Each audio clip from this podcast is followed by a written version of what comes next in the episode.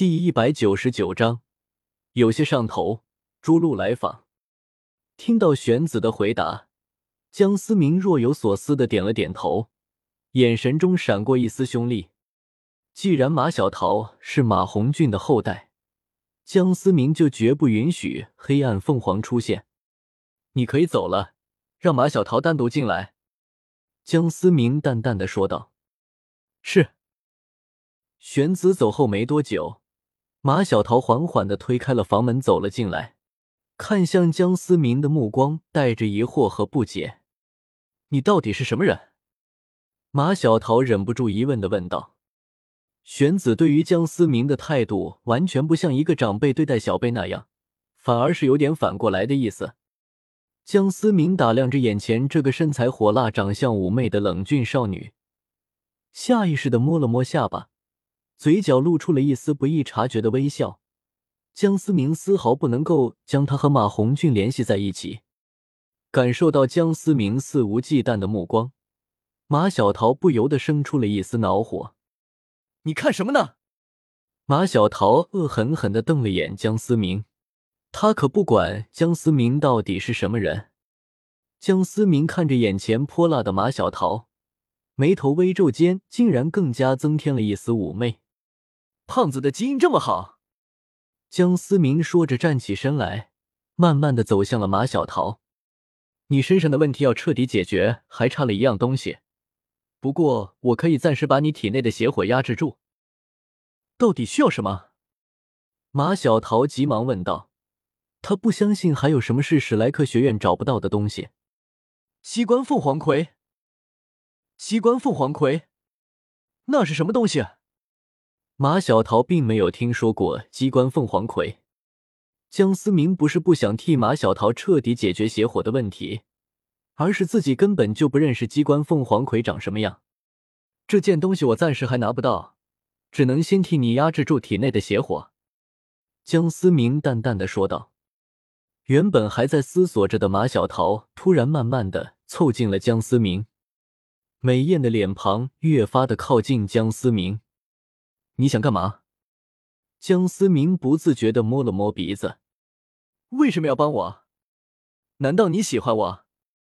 马小桃此刻的表情显得有些俏皮的说道：“咳咳。”江思明赶忙假装咳嗽，躲过了马小桃玩味的眼神，心中不由暗自诽谤：这尼玛是在搞我！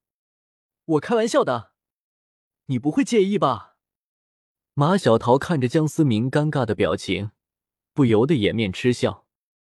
和朱竹清冰冷的气质不同，马小桃更加的火热奔放，谈笑间尽显妩媚和霸气。江思明尽管也算是活得久的老怪物了，但实际上对于男女之事上面还是处于直男阶段。不跟你闹了，赶紧让我帮你压制住邪火。江思明正了正神色说道。在这里，马小桃如同看傻子一样的看向江思明，体内的邪火不引动还好，若是爆发起来，方圆几十米都要遭殃。江思明若是想要替他压制邪火，必定会引得体内邪火的反抗。这里毕竟是海神阁，出了什么事情，马小桃还真的担待不起。感受到马小桃奇怪的目光。江思明不由得有些不好意思，咱们还是出去吧。马小桃看着眼前这个神秘的青年，在自己面前连连吃瘪，不由觉得有几分好笑。海神湖平静的湖面上，一男一女两道身影，竟然神奇的走在湖面上。开始了，江思明低沉的说道，随即混沌中便悬浮在了头顶。扇指缓缓渗出，一道冰蓝色的符文流转于指尖，散发出极致的冰冷。马小桃感受到江思明指尖的极致之冰，散发着阵阵寒意，打起了十二分精神，随时准备克制体内随时可能暴动的邪火。零度，冰蓝色的符文化作一束流光，射入了马小桃洁白的额头。呵。脸色渐渐变得狰狞的马小桃不由发出一声痛苦的喝声，背后的邪火凤凰武魂若隐若现，身体上时不时的闪过火花，仿佛随时都可能炸开一般。额头之处冰蓝色的光芒越发的强盛，一丝丝冰凉传入马小桃此刻接近暴走的身体中。渐渐的，两种颜色各占据了马小桃一半的身体，如同两极世界一般。马小桃的脸色也越发的狰狞。两种极端的属性在体内斗争造成的痛苦，简直难以想象。还不够吗？江思明周身爆发出极致的寒意，四周的湖面瞬间冻结，并且快速的绵延开来。江思明一指点在了马小桃的眉心，蓝色的光晕顺着江思明的指尖一点点的传入马小桃的眉心。随着蓝色光晕的没入，马小桃身后的邪火凤凰渐渐消失，体内狂躁的邪火也是终于平息了下来。江思明轻轻的松开手指，一道冰蓝色的符文留在了马小桃的眉心。已经精疲力尽的马小桃。再也没有魂力支撑在水面上，扑通一声的跳进了湖里。我，江思明还没反应过来，马小桃已经彻底的没入了水中。江思明赶忙一下子扎进了水里，将马小桃救了上来。本就单薄的衣服被水浸透，简直是一透到底。马小桃火辣的身材一览无余，这叫什么事儿啊？江思明不由得苦笑着说道。这简直就是近乎禽兽和禽兽不如之间的选择了。他是晚辈，他是晚辈。江思明此刻的眼神不由有些发直，嘴里却一直不停的念叨。江思明同样也是被水浸透了衣服，那感觉江思明真有些上头。不行，得赶紧送他回去。江思明一个闪身，海神湖面上激起了一阵浪花。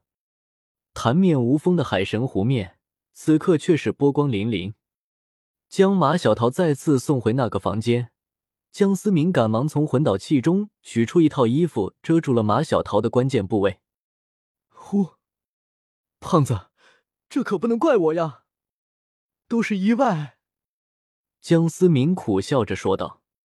江思明没有多留，一个闪身飞出了窗外，消失在了黑夜之中。房间内，原本昏睡过去的马小桃，此刻慢慢的睁开了眼睛，拉了拉披在身上的男人的衣服，脸上不由自主的荡起一阵晕红。刚才马小桃只是装晕，若是醒着，两人恐怕都要尴尬。